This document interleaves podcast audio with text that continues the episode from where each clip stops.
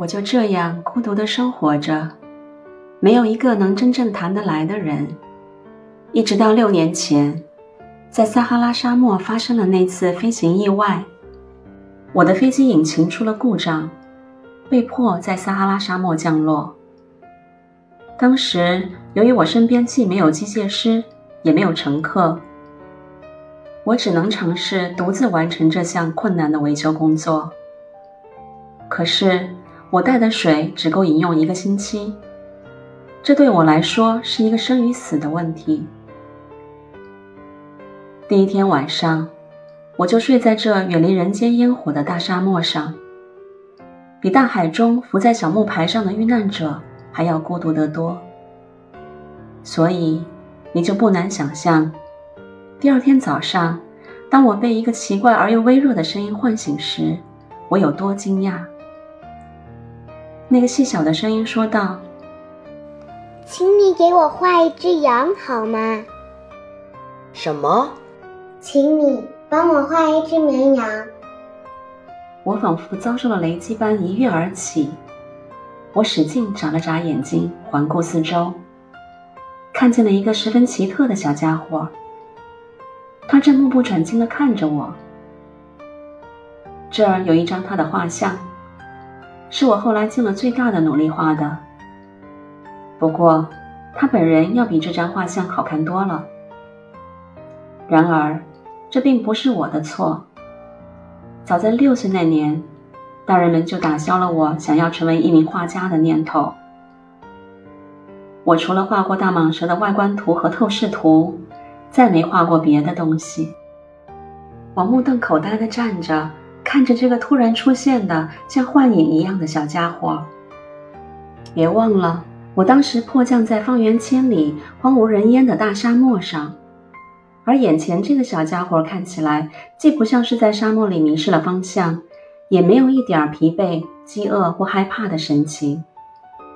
他丝毫不像一个在大沙漠里迷了路的孩子。当我在惊讶之余，终于又能说出话来的时候，我问他：“你在这儿做什么？”他并没有回答我的问题，而是缓缓的重复了一遍他刚才说过的话，仿佛在说一件很重要的事情。请你帮我画一只绵羊。当一个人被某种神秘力量震慑住的时候，你是不敢不听从他的支配的。在旷无人烟的沙漠上，又面临死亡的威胁，尽管这样的举动让我觉得十分荒诞，我还是从口袋里掏出了一张纸和一支笔。这个时候，我才想起。我把主要精力都花在地理、历史、算术和文法这些科目上了。于是我告诉这个小家伙，我不会画画。他回答道：“没有关系，给我画一只羊吧。”可是我从来没有画过绵羊，我只画过蟒蛇的外观图和透视图。于是我就给他画了一张蟒蛇的外观图。不是不是，我不要蟒蛇肚子里的大象。蟒蛇是一种很危险的动物，大象又太占地方，在我那儿一切都很小。我只想要一只绵羊，请帮我画一只绵羊。我听了他的话，简直目瞪口呆。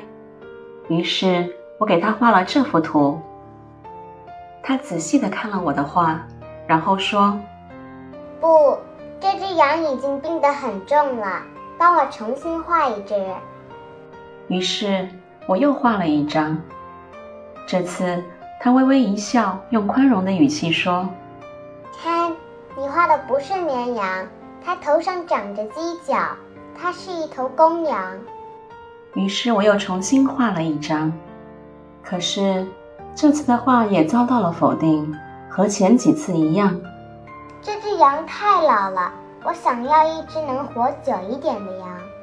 这时我已经没有耐心了，因为我急于要检修飞机的发动机，于是草草又画了一张，丢下一句话：“这是装羊的箱子，你要的羊在里面。”然而我却很惊奇地看到我的小评判员脸上露出了欣喜的光芒。这正是我想要的。你说，这只羊需要吃很多草吗？为什么这么问？因为我住的地方一切都很小。我给你画的是一只很小的小羊，地方小也够喂养它的。他弯下头来看着画，并不像你说的那么小。